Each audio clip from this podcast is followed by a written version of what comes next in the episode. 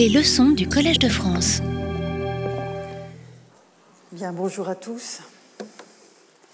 Alors aujourd'hui, je n'ouvrirai pas mon cours sur l'habituelle euh, diapositive de présentation du titre du cours Dieu Daimonos Theoi, euh, Dieu Daimonos Hero, pardon, euh, ou sur le logo vous exhortant à éteindre vos téléphones, même si la pensée y est. Aujourd'hui, je veux partager avec vous, en commençant et brièvement, le souvenir d'un grand savant dont j'ai souvent mentionné les travaux et qui nous a quittés la semaine dernière. Il s'agit de Marcel de Tienne. Et la photographie que vous avez sous les yeux m'est particulièrement chère. Elle avait été prise au début des années 2000 devant l'entrée de l'Université de Liège où Marcel de Tienne dispensait des cours, ainsi que dans d'autres universités de la Fédération Wallonie-Bruxelles, au titre de titulaire d'une chaire franquie internationale.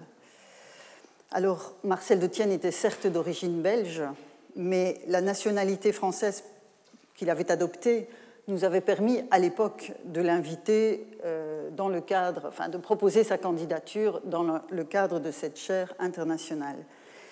Et avant d'entamer le cours de ce jour, ce que je vais faire euh, dans quelques instants, je, veux, je voudrais faire résonner dans cet amphithéâtre la brève conclusion d'un très bel article qu'il avait écrit en 1997 sur l'expérimentation du polythéisme, article dont je vous ai déjà parlé l'an dernier. Et donc, je cite la conclusion euh, et donc les mots de Marcel de Tienne. En attirant l'attention sur tout ce qui n'est pas dit en clair des dieux et de leur pouvoir, nous voulons inviter les analystes des ensembles polythéistes à découvrir comment les puissances divines sont connectées par des dizaines de facettes à l'ensemble des objets et des phénomènes de la vie sociale et du monde naturel. Certes, les dieux peuvent être mis en relation explicite dans des configurations dont certaines se déploient en récits tantôt mythologiques, tantôt théologiques au sens grec. Mais ils sont d'abord pris dans la série des micro-réseaux qui les présentent en interaction complexe dans toute l'étendue du champ culturel. Seules des manipulations répétées, d'où l'expérimentation, seules des manipulations répétées permettent d'entrevoir progressivement la richesse du tissu polythéiste dans des sociétés où chaque Dieu est d'abord au pluriel. Fin de citation. Et je pense que cette leçon-là, nous ne devons jamais l'oublier. Et dans une certaine mesure, c'est à l'appliquer que je vais m'attacher. C'est une évidence, le polythéisme grec, j'ai déjà eu l'occasion de vous le répéter plusieurs fois, n'est pas un système dogmatique.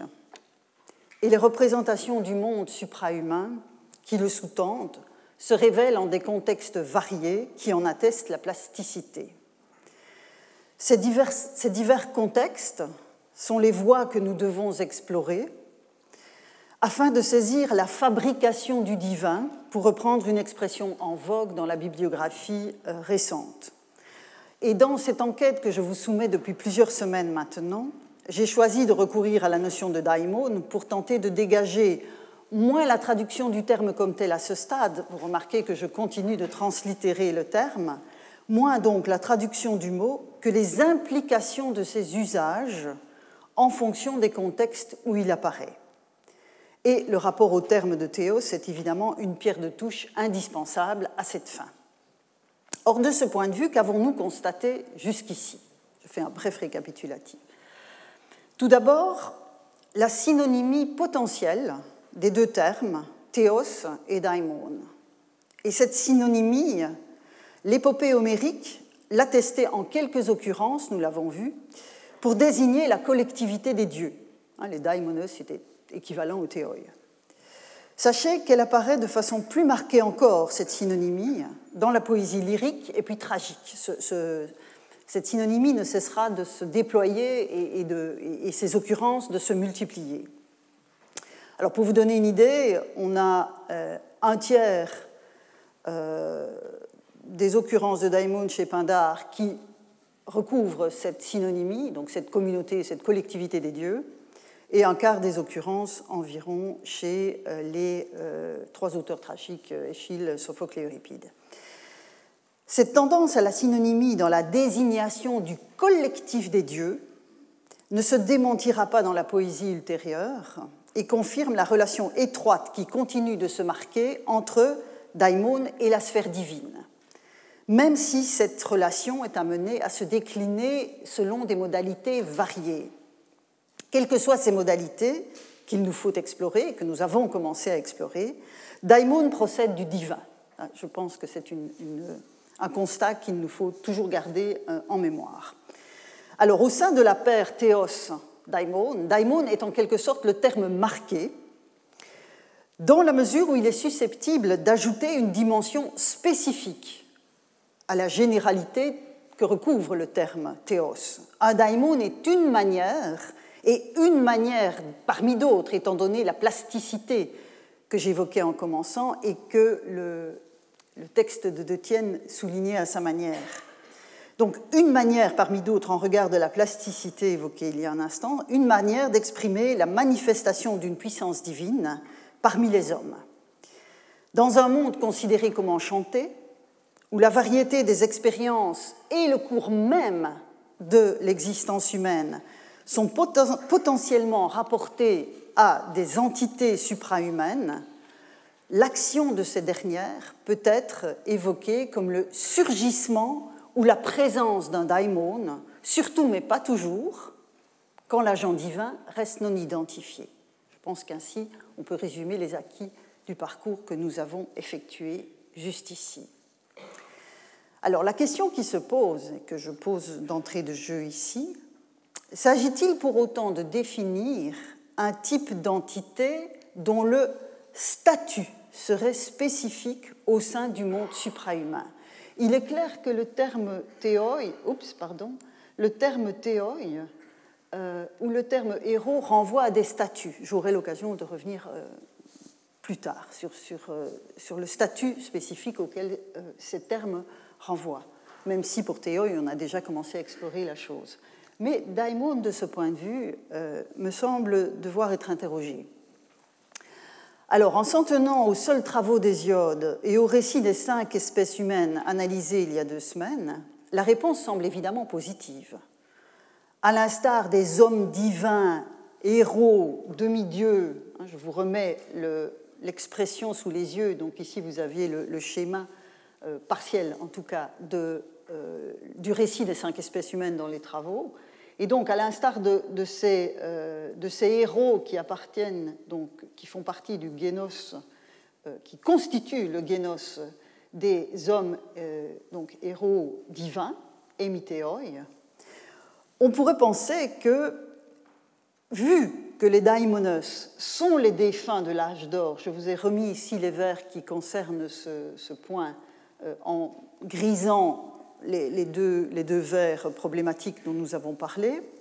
Donc les daimonos sont les défunts de l'âge d'or devenus immortels et actifs sur Terre comme gardiens des mortels, et donc on pourrait penser que là, on saisit le statut des daimonos, un statut bien circonscrit et défini. Mais l'œuvre d'Hésiode, on l'a vu, n'a rien d'un traité de théologie systématique. Et le récit des cinq espèces humaines, en l'occurrence, est un exposé de circonstances avec des objectifs précis sur lesquels je ne reviens pas. Hein, je vous renvoie au cours d'il y a 15 jours. Pas plus qu'il n'épuise le sens du terme de héros dans ce passage, Hésiode ne livre le dernier mot de celui de Daimon quand il parle des défunts de l'âge d'or désormais immortels.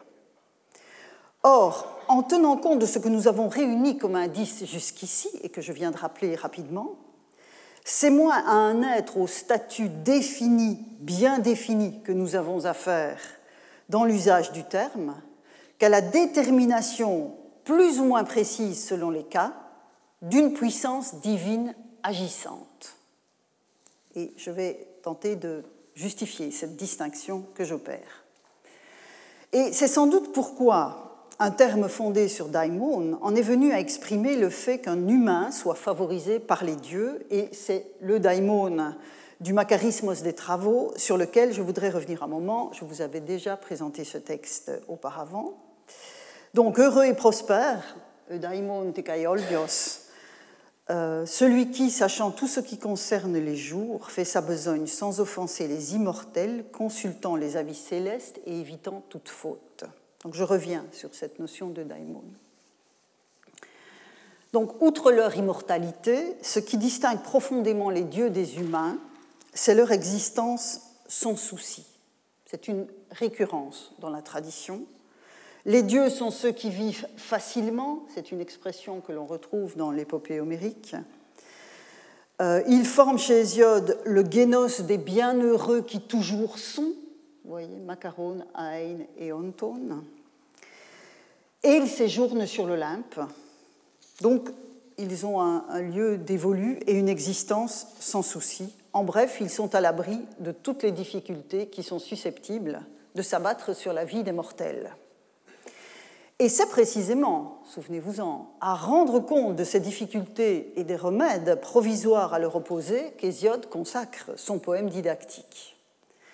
Dans la perspective globale qu'Hésiode dessine, un homme n'est heureux que si un Dieu y pourvoit. Cette bienveillance, qui n'est jamais acquise, jamais garantie, se capte avec d'autant plus d'efficacité que l'on agit avec justice, hein, souvenez-vous des maîtres mots de l'œuvre, la justice et le travail, et que l'on évite l'excès également, cette hubris que l'on a vu à l'œuvre dans le récit des cinq espèces humaines. L'humain n'est donc pas soumis à une détermination sur laquelle il n'aurait aucune prise cette détermination aveugle n'est pas une donnée massive de la tradition grecque. Mais les dieux peuvent aussi être les artisans du malheur, ainsi que l'atteste un chant des muses dont le contenu est rapporté dans l'hymne pseudo-homérique à Apollon. Je lis la traduction avec vous. Les muses, donc, on, se situe dans l'œuvre euh, après la naissance du dieu, qui se met à, qui s'empare de, sa, sa cithare, de sa lyre, et se met à jouer et à chanter, et les muses, qui toutes lui répondent de leur belle voix, chantent les biens éclatants des dieux et les épreuves des hommes. Voyez ce contraste.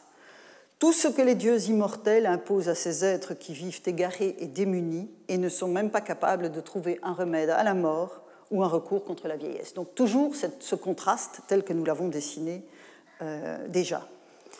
Et ce thème, et je reviens au terme eudaimon, se retrouve dans une autre œuvre archaïque dont les ambitions, dont les ambitions croisent certains propos d'Hésiode dans les travaux. Et je voudrais ouvrir euh, sur cette œuvre. Il s'agit des élégies de Théognis, dont la datation continue de susciter beaucoup de discussions. Alors, la dimension gnomique, didactique, moralisante d'une partie des poèmes rassemblés sous le nom de Théognis paraît en tout cas s'ancrer dans une époque ancienne, dès le VIe siècle de l'auteur et pourrait ne pas être postérieur au siècle suivant. Mais je n'entre pas en détail dans cette question de datation.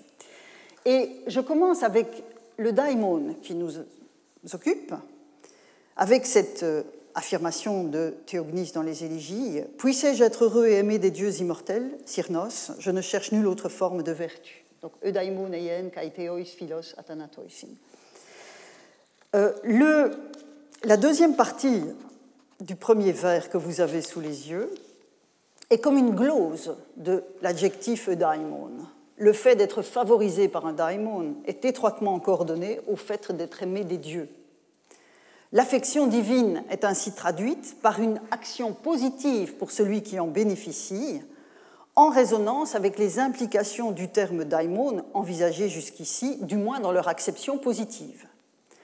Mais dans la vision pessimiste de Théognis, la bienveillance divine peut aussi rendre perplexe celui qui la voit s'appliquer en dépit d'actes répréhensibles. Euh, quand il affirmait euh, dans le classement qui a été fait de ces, vers, euh, quelques centaines de vers plus tôt, un daimon ne peut, peut donner la richesse même à l'homme perdu de vice, Cyrnos, mais peu d'hommes reçoivent la vertu partage. Ce daimon-là, vous l'aurez peut-être euh, remarqué, est particulièrement proche des entités plutodotailles, pourvoyeuses de richesses telles qu'Hésiode les a dessinées, à ceci près que l'argument du poète des travaux était tendue vers l'action juste des hommes. C'était cette tension. Hein, agit, Persès travaille et agit justement. Ce qui n'est évidemment pas le cas ici. Toutefois, la présence de Moira dans le deuxième vers de ce deuxième passage, la présence de Moira atteste que nous sommes bien dans le registre de la répartition. Répartition des biens et des mots au sein de l'humanité. Nous percevons dès lors que l'inscription de Daimon dans le champ sémantique de la répartition et de la dévolution, de la distribution, hein, vous souvenez-vous de ce que je vous ai dit à propos de l'étymologie du terme, euh, cette, euh, cette, inscription dans un tel champ sémantique sous-tend l'action que le poète leur attribue. Il y a cette, cette instance de répartition, comme l'avait déjà vigoureusement souligné quelqu'un comme Wilamowitz dans les années 30, enfin dans une œuvre posthume, le daimon est une instance de répartition. En tout cas, c'est un aspect de ce qu'il est, de ce qu'il fait. Et il nous faudra affiner ce, ce, point de vue en le rapportant à l'action même des dieux. Mais j'en reviens à Théognis. Parce qu'une série d'affirmations que je vous mets sous les yeux s'enchaînent à peu près dans une même lignée thématique, avec deux occurrences de daimon, et puis là on revient au théoi. Donc je lis les traductions avec vous que j'ai pour partie emprunté euh, à la collection des universités de France, sauf dans ce cas-ci où j'ai retraduit parce que ça devait être plus, plus littéral que littéraire. Donc je lis les traductions de ces vers avec vous. Bien des gens sans noblesse d'âme ont la faveur d'un daimon bienveillant, que j'ai mis en grâce, qui fait tourner à leur profit ce qui devait sembler leur nuire ce qui semblait devoir leur nuire. Il en est d'autres que malgré leur sage dessein, un mauvais daimon, que j'aurais pu mettre en grâce aussi, met à dure épreuve et dont les entreprises restent sans succès. Il enchaîne Aucun homme n'est prospère, indigent, mauvais ou bon sans un daimon. Et enfin, Prie les dieux, c'est au Dieu qu'est la puissance, sans eux point de bien ni de maux pour les humains. Alors, la conclusion de cet enchaînement gnomique ramène l'ensemble des propositions qui touchent au daimon à un constat. C'est des dieux que les biens et les maux arrivent aux hommes, mais aussi, vous l'aurez remarqué au verset 66, le fait d'être mauvais ou bon. Et on aura l'occasion de, revenir sur ce, sur ce constat, euh, ce qui renvoie aussi à la Hein Vous voyez ici quand il parlait de la, la forme de vertu euh, qui, qui, qui, se niche dans le daimonia. Et euh, donc ici, la moira aretes aussi. Donc vous avez cette dimension vraiment, véritablement morale et, liée à un comportement qui transpire dans cette, euh, cet usage de daimon. Alors, vous aurez sans doute remarqué aussi que la dernière sentence à l'écran, la prière doit monter vers les dieux. Il n'est plus question de daimon ici. doit monter vers les dieux, car il dispose du kratos, de la force et du pouvoir qui en découle. Et dans un autre passage, Théognis, euh, dans un autre passage que je ne vous ai pas mis sous les yeux, Théognis évoquera aussi la grande dynamis. Donc vous avez cette notion de kratos associée au dieu et cette notion de dynamis à savoir donc sa grande puissance, mégas, dynamis, mais qui n'est jamais une toute puissance. Un autre passage, et c'est celui que vous avez sous les yeux, atteste que la prière monte vers les dieux, et c'est à nouveau Zeus qui se trouve invoqué. Je lis avec vous, donc nous sommes au, au vers 341 à 350, mais j'ai coupé certaines parties pour que ce ne soit pas trop long. Du moins exauce, ô Zeus olympien, ma prière qui vient à son heure, après tant de mots, quelques biens, car enfin tel est mon sort, je ne vois point venir le châtiment de ceux qui m'ont dépossédé, puissais-je boire leur sang noir, qu'un daimon favorable veille, qui accomplisse ce que je médite. Alors, dans ce qui prend la forme d'une prière à Zeus, vous remarquez que c'est le dieu qui est invoqué, on retrouve la structure en deux temps que nous avions déjà repérée dans l'Odyssée. Le vœu s'adresse à Zeus et l'action divine qui fait s'accomplir le vœu en question est rapporté à l'intervention d'un daimon.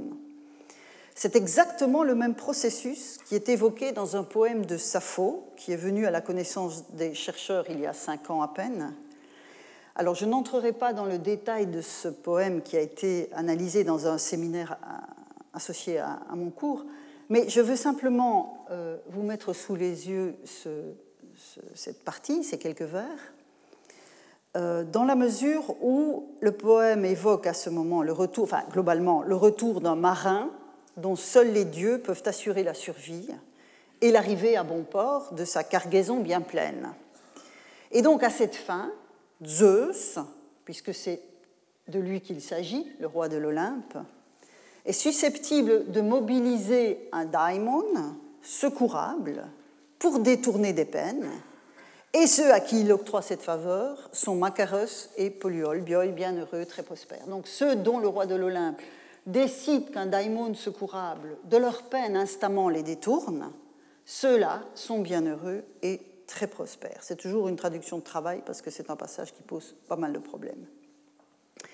Et vous voyez ici les deux adjectifs, Macaros et Polyolpe. En fait, on ne trouve pas eudaimon chez, euh, chez Sappho.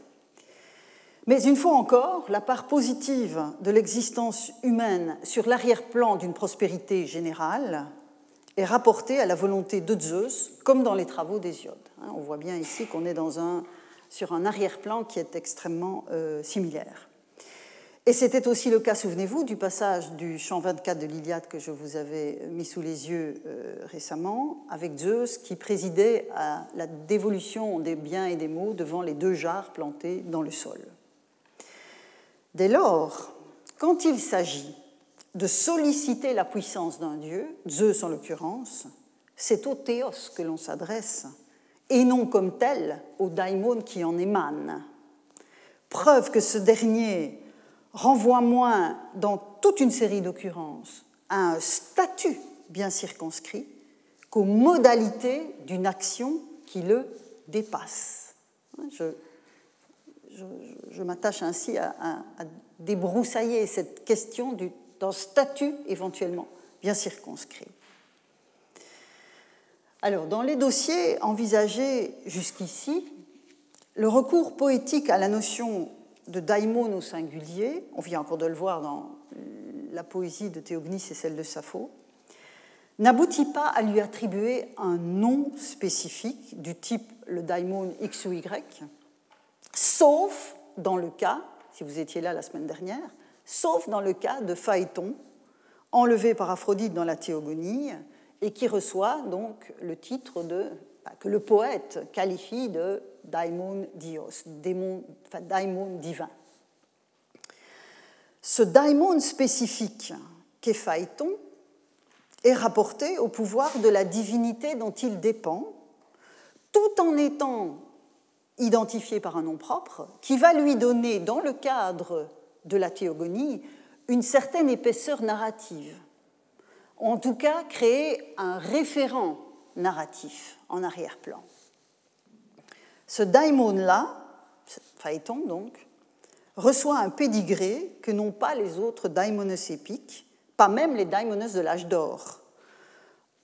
Dans les travaux, la cohorte sublunaire de, des entités voulues par Zeus est certes plurielle, ah, souvenez-vous, euh, ils sont euh, plus de 30 000, nous dit le poète, mais ils restent anonymes. En tout cas, dans le cadre qui est celui des travaux, ces 30 000 daimones ne sont pas identifiés.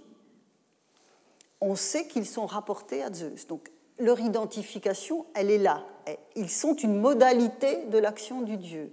Mais dans le poème, ils ne reçoivent pas de nom comme tel ce qui n'est pas le cas de Phaéton. Donc on l'a vu, là, il y a donc différentes options qui s'ouvrent à nous. Le daimon anonyme, le daimon individualisé et nommé.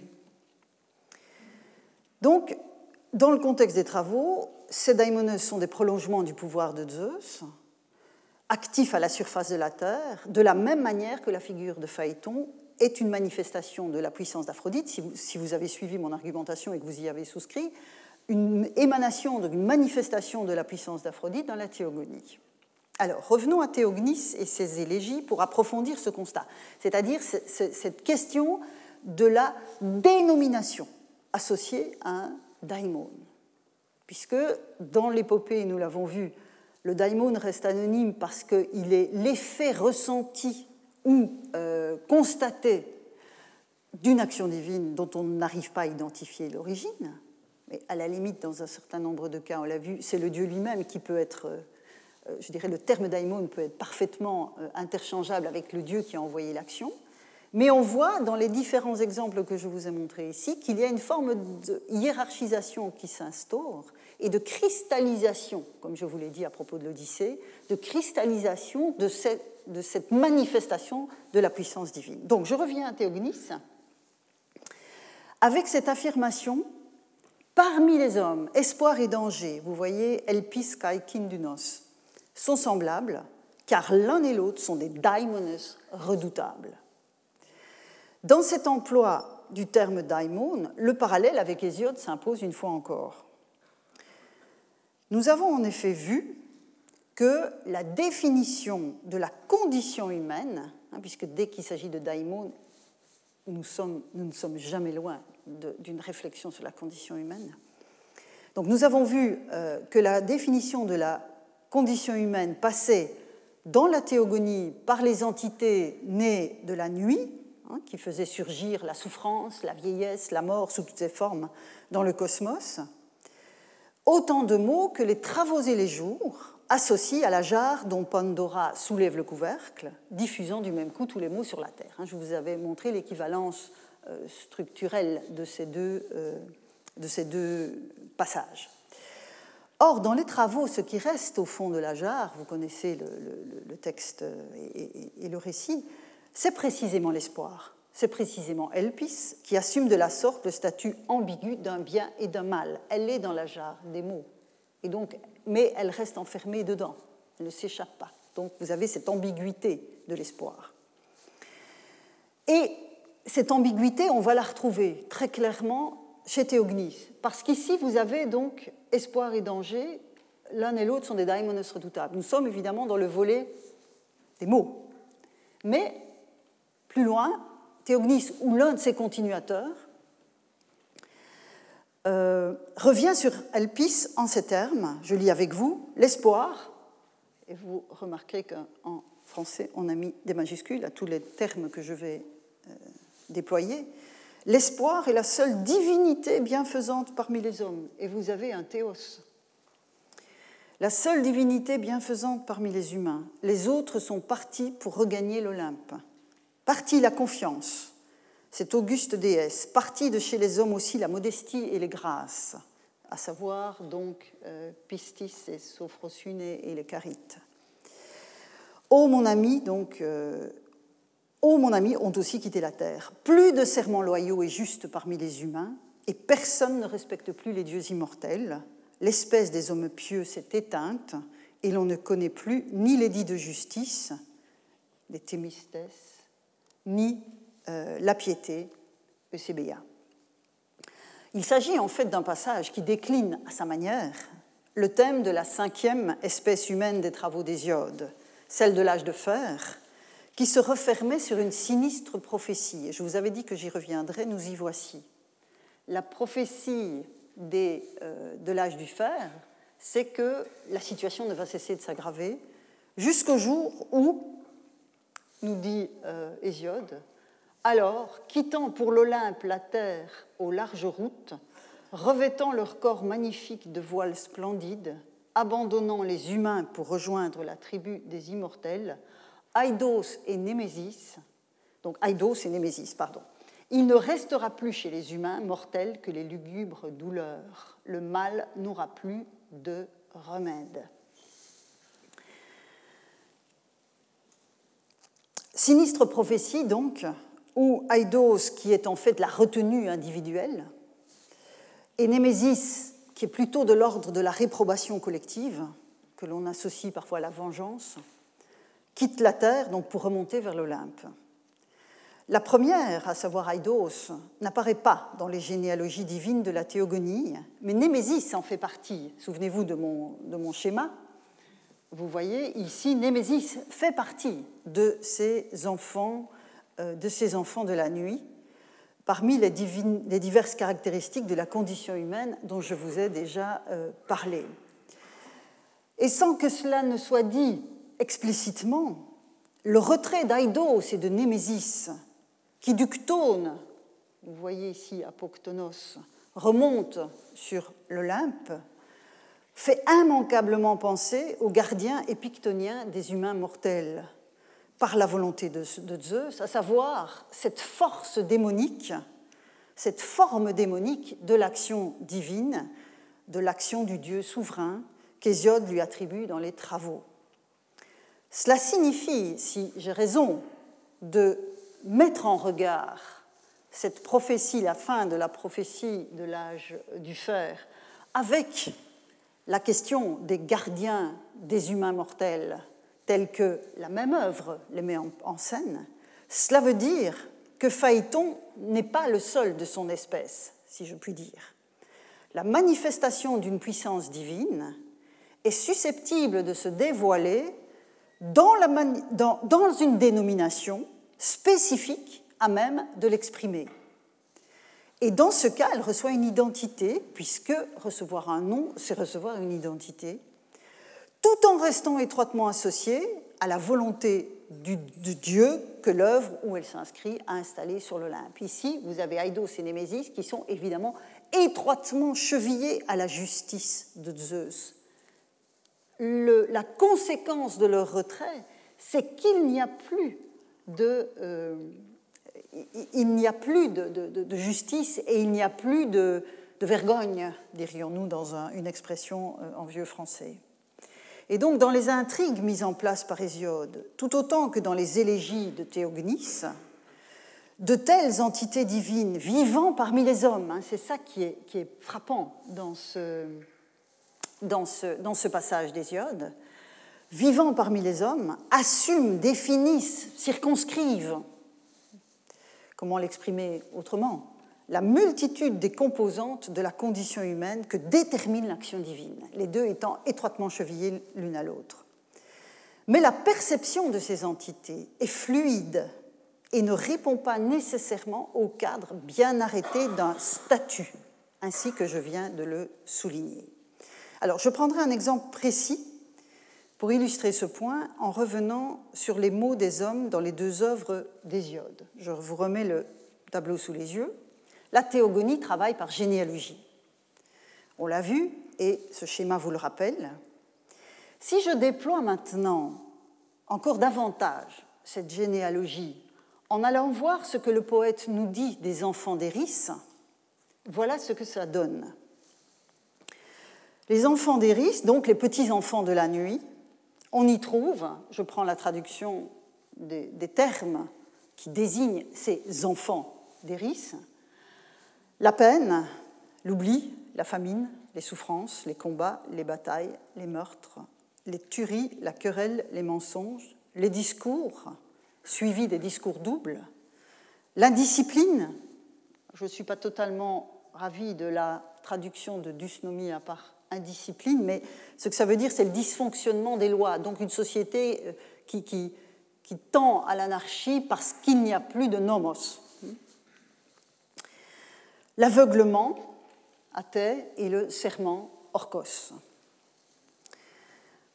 Par parenthèse, vous voyez encore une fois dans cette généalogie s'affirmer euh, le principe que j'ai souligné la semaine dernière à la suite des études de Jean Rudart, le principe de la spécialisation toujours plus grande au fur et à mesure que passent les généalogies euh, divines, les générations divines. Ah, ici, nous sommes dans euh, l'hyper-spécialisation de toutes les misères qui peuvent accabler euh, les hommes.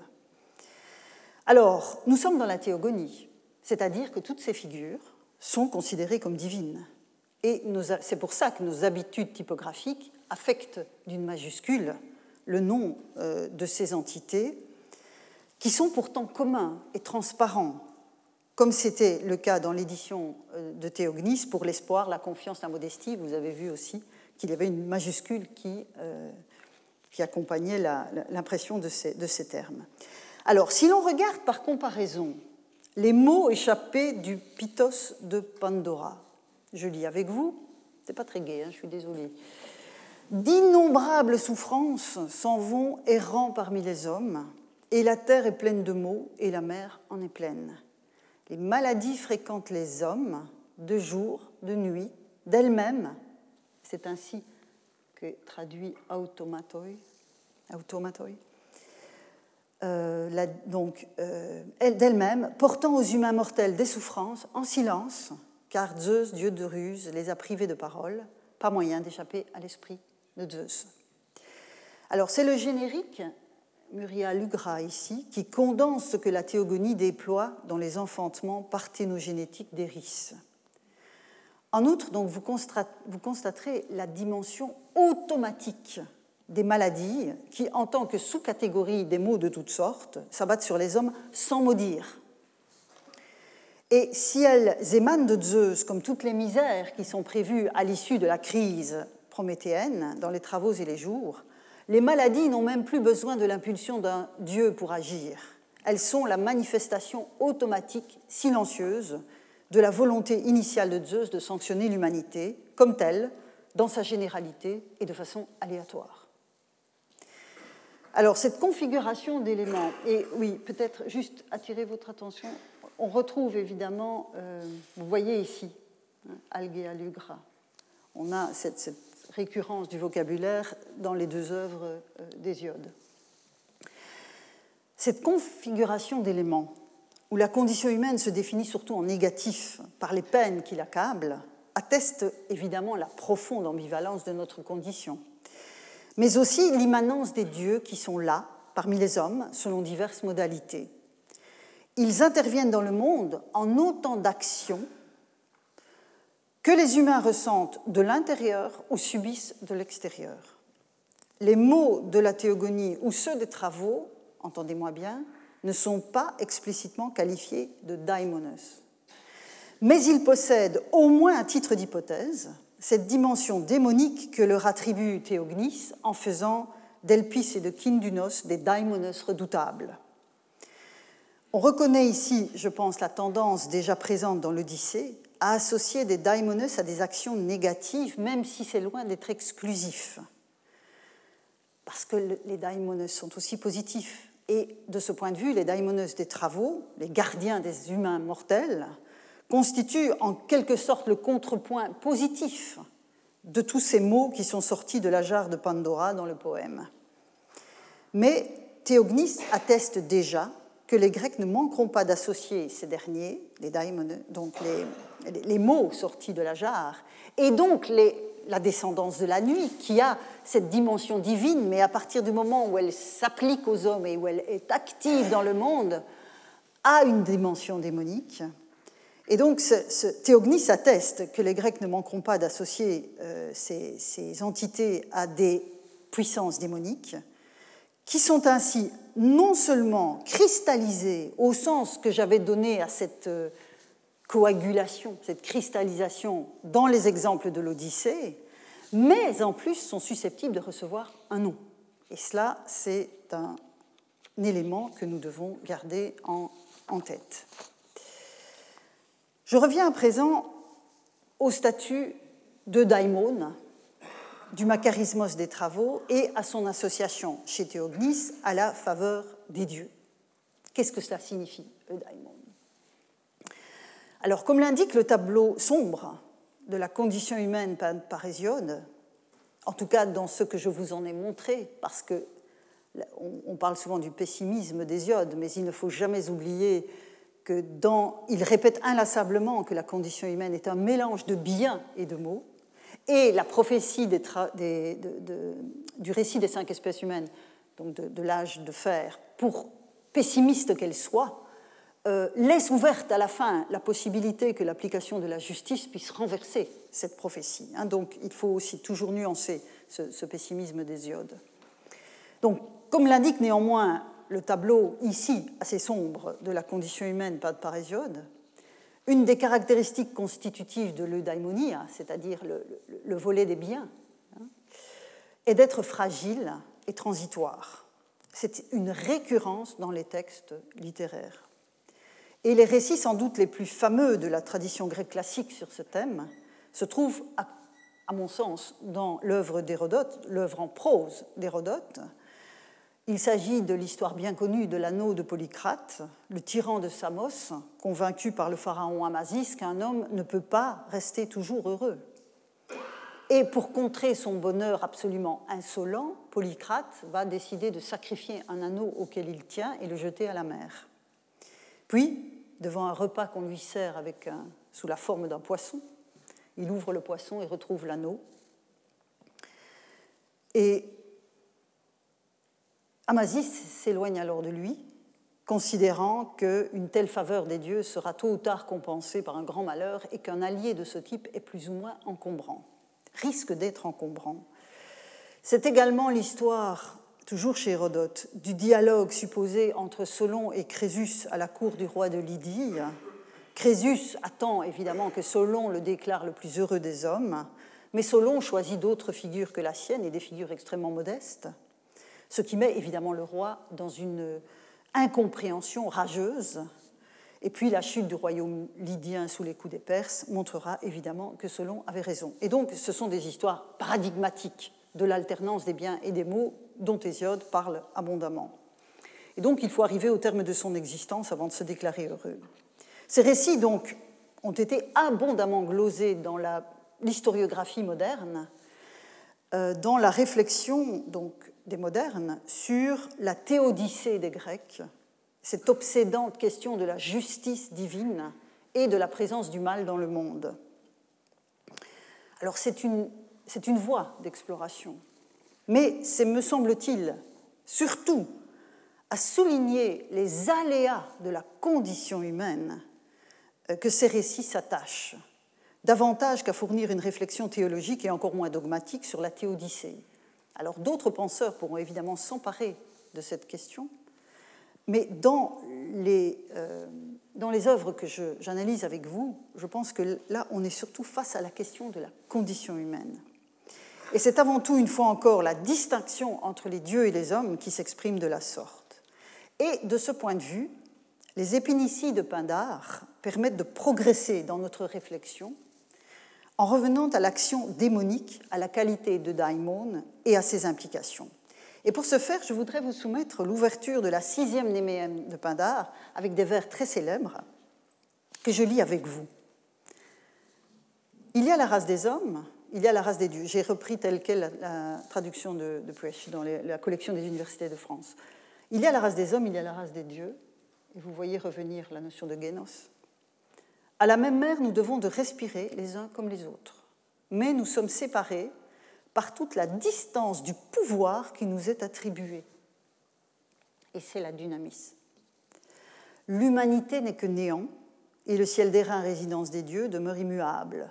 Cependant, nous avons quelques rapports avec les immortels par la sublimité de l'esprit et aussi par la fusis. Là, je n'ai pas suivi, euh, euh, la traduction. Quoique nous ignorions, nous ignorions quelle voie le destin a tracée pour notre course jour et nuit. Alors, comme le récit des cinq espèces humaines d'Hésiode, le poème de Pindar s'ouvre sur l'origine commune des hommes et des dieux. Hein, vous remarquerez cette, cette expression avec cette mère commune, tout en dessinant l'altérité toujours plus grande, toujours plus importante de la condition des uns et des autres au départ de cette mère unique.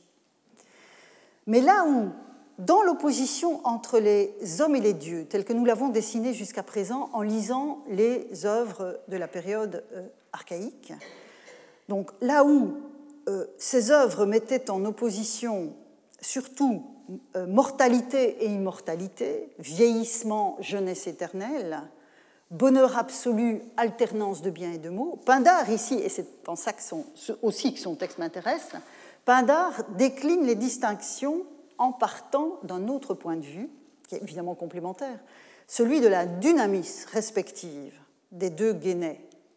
Les dieux sont infiniment plus puissants que les hommes, ces derniers ne sont rien en regard de l'immutabilité du ciel où résident les premiers. Toutefois, au final, le constat reste globalement le même. Les hommes sont des êtres faibles, finis, si on les compare à la puissance et à l'éternité l'éternité des dieux. Alors certes, nous dit Pindar, on peut considérer qu'il y a quelque chose de divin dans la nature humaine, l'esprit, la fusis, et ce constat, la philosophie n'aura de cesse d'en discuter. Euh, je ne sais pas si vous, je n'ai pas repris la, diapositive, mais vous vous souviendrez peut-être aussi dans l'hymnomérique à Aphrodite que l'on a vu la semaine dernière, à propos de la, de la proximité qu'Aphrodite soulignait entre la famille d'Anchise et les dieux immortels, elle invoquait l'eidos et la fuée. Donc on voit bien que là, ça, résonne avec d'autres, poèmes euh, plus anciens. Donc il y peut y avoir une proximité sur la base de ces éléments, mais le caractère aléatoire de la vie des hommes en fait des êtres fragiles, ce qui est une autre manière d'exprimer l'alternance des biens et des mots qui les caractérisent. Et vous voyez à la fin de, ce passage, c'est l'ignorance de ce qui risque d'advenir dans l'existence qui est aussi une caractéristique de l'humanité. C'est le cours de la vie que le grec ici rend par, enfin que le poète rend par potmos. Donc ce sont toutes les choses qui, sont susceptibles de tomber sur les hommes, souvent traduit par destinée, et c'est une notion sur laquelle je vais arriver tout de suite, parce qu'elle nous ramène à l'olbiodaimon, souvenez-vous de l'Iliade, et à le daimon d'Hésiode et de Théognis. Donc un homme heureux, nous dit Théognis, est aimé des dieux, est favorisé par les dieux. Mais l'histoire de Polycrate et de Crésus atteste que cette situation est changeante. Et Pindar, qui va le souligner très régulièrement dans ses épinicies, parce que le genre euh, appelle ce genre de considération aussi, euh, le montre dans la conclusion de la euh, douzième pitique, et cette fois-ci on voit revenir le daimon. Si quelque prospérité survient parmi les humains, nous dit-il, et vous voyez qu'on a ici le champ sémantique que nous avons déjà vu passer avec l'olbiodaimon. Si quelque prospérité survient parmi les humains, ce n'est jamais sans trouble. Un daimon l'accomplira pleinement ce jour. Ce qui est dévolu ne peut être évité, Hein, c'est au morsimon, et vous retrouvez un terme fondé sur la racine de la, dont procède aussi Moira avec cette répartition. Ce qui est dévolu ne peut être évité, mais viendra le temps qui, frappant à l'improviste, à l'inverse de notre attente, nous donnera ceci et pas cela. Ce passage nous renvoie une fois de plus à la question de la traduction de Daimon, que je ne perds jamais de vue, même si pour le moment je la, retiens. La traduction de Daimon avec ou sans article Hein, souvenez-vous, c'est une question que j'ai déjà posée.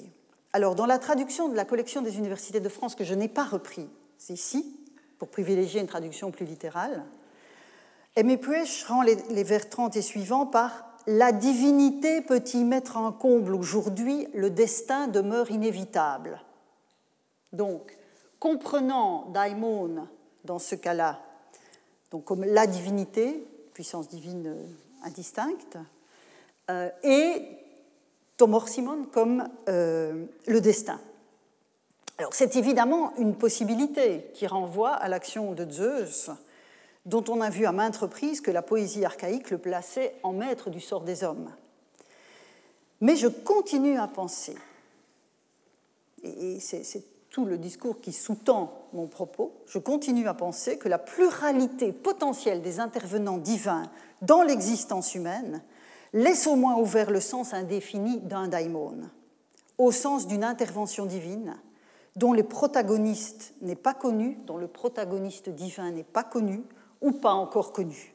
Et je vous renvoie à tout ce qu'on a vu à propos de l'Iliade. Et ce point de vue me semble étayé par d'autres passages de Pindar, dont celui-ci, dans la troisième pitique. Je vous explique le contexte. Donc Pindar a ouvert son ode de victoire sur la naissance problématique d'Asclépios. Vous vous souvenez de l'histoire euh, Asclépios est en fait le produit de l'union d'Apollon et d'une mortelle qui, dans certaines traditions, est Coronis, s'appelle Coronis. Mais Coronis a commis l'imprudence de s'unir à un mortel alors qu'elle était enceinte des œuvres du dieu, ce qu'il n'a évidemment pas apprécié. La sanction divine ne tarde pas à tomber et c'est notre texte. Et j'ai maintenu en première instance, cette fois-ci, la traduction d'Aimé Puech pour la dernière phrase, mais je vais m'empresser de la retraduire tout de suite. Je lis, euh, avec vous. Lors donc aussi, il, c'est-à-dire Apollon, vit les amours de l'étranger Discis Lilatide, il vit cette fraude impie, et il envoya sa sœur, Artémis, frémissante d'un courroux formidable, à la Céréa, car la jeune fille habitait sur les bords escarpés du lac Boïbéis, donc c'est-à-dire Coronis. Alors, pour traduire Daimon deteros escacon trepsais adamasatonin, Puech euh, écrit Son destin changea, le malheur vint s'abattre sur elle.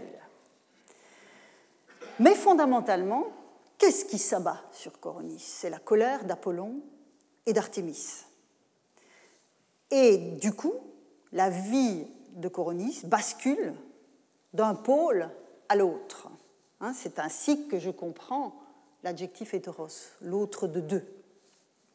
Et donc, je vous propose, pour cette rendre, alors c'est évidemment moins joli, je le reconnais, mais ça, ce que je veux, euh, ce à quoi je veux aboutir en, en retraduisant autrement cette expression, c'est à montrer les potentialités de cette affirmation que gomme la référence au destin global, un destin aveugle et indéterminé.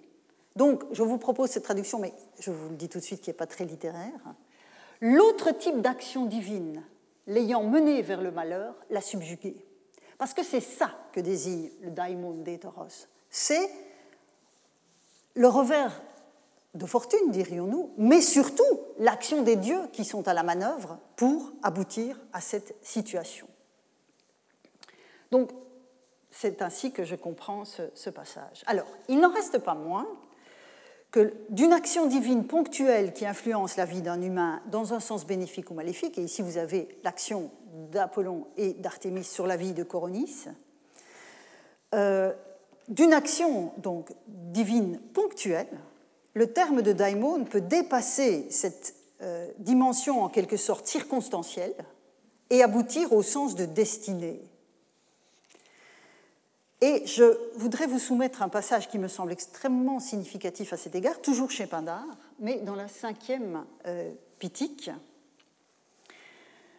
Dans la cinquième pitique, euh, où on voit se déployer une cascade de responsabilités divines dans la réussite du vainqueur, qui est honoré par le poète, puisque chaque fois, derrière les épinicies, vous avez évidemment un, euh, jubilaire, je pourrais dire. Et ici, en l'occurrence, c'est Archésilas de Cyrène. Donc, je lis avec vous. Tous les accès ouverts à la gloire dans les jeux de son pays, il les a tentés. La divinité prend à cœur d'assurer sa puissance. Donc, vous voyez ici, c'est Théos qui assure la puissance de l'humain.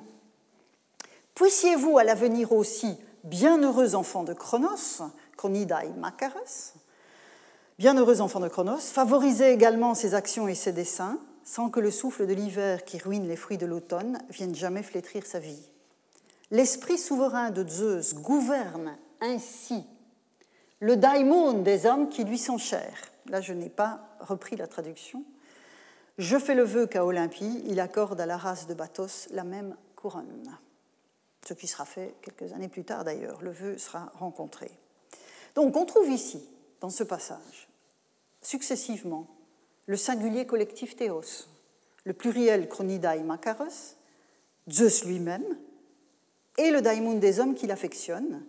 Et dans ce cas, il faut sous-entendre l'article. Hein, la présence du, euh, du génitif, de ce point de vue, l'impose. Donc, de l'image conjoncturelle de Zeus, donc circonstancielle, de Zeus qui envoie un daimon aux humains pour les aider dans une circonstance particulière, Hein, c'est ce que dit l'Odyssée, c'est ce que dit le poème de Sappho. On passe dans cette prière finale à l'image davantage structurelle d'un daimon qui accompagne les hommes par la volonté de Zeus tout au long de leur vie. Il s'agit dès lors bien de la destinée de chacun. Et c'est en fait la traduction que Puech avait adoptée, bon, ici pour euh, les raisons de l'argument, je, l'ai laissé translittérer, mais l'esprit souverain de Zeus gouverne ainsi la destinée des hommes qui lui sont chers, euh, est, est imparable. Il s'agit donc bien de la destinée de chacun, mais un tel générique, une fois encore, qui est commode pour le traducteur et qui est satisfaisant pour euh, l'esthétique de la traduction, englobe fondamentalement à la fois l'action de Zeus et celle des Chronidae Macaros, appelés à favoriser les actions et les desseins de l'humain en question, ou à agir en sens contraire en fonction des revers de fortune, dirions-nous, voire des sanctions à l'égard d'une attitude négative. Daimon, dans ce cas précis, englobe de manière générique les multiples manifestations divines qui dessinent le cours de l'existence humaine, qu'elles soient positives ou négatives. Et quand elles sont positives, l'humain est bel et bien eudaimon. À ce moment-là, une action divine agit en sa faveur. Mais ce n'est pas un destin générique, indifférencié, qui commande à cet état. Et c'est ça surtout le point que je veux souligner aujourd'hui. Ce sont les actions des dieux qu'il importe de se concilier sans se tromper d'adresse. C'est un des enjeux fondamentaux du polythéisme.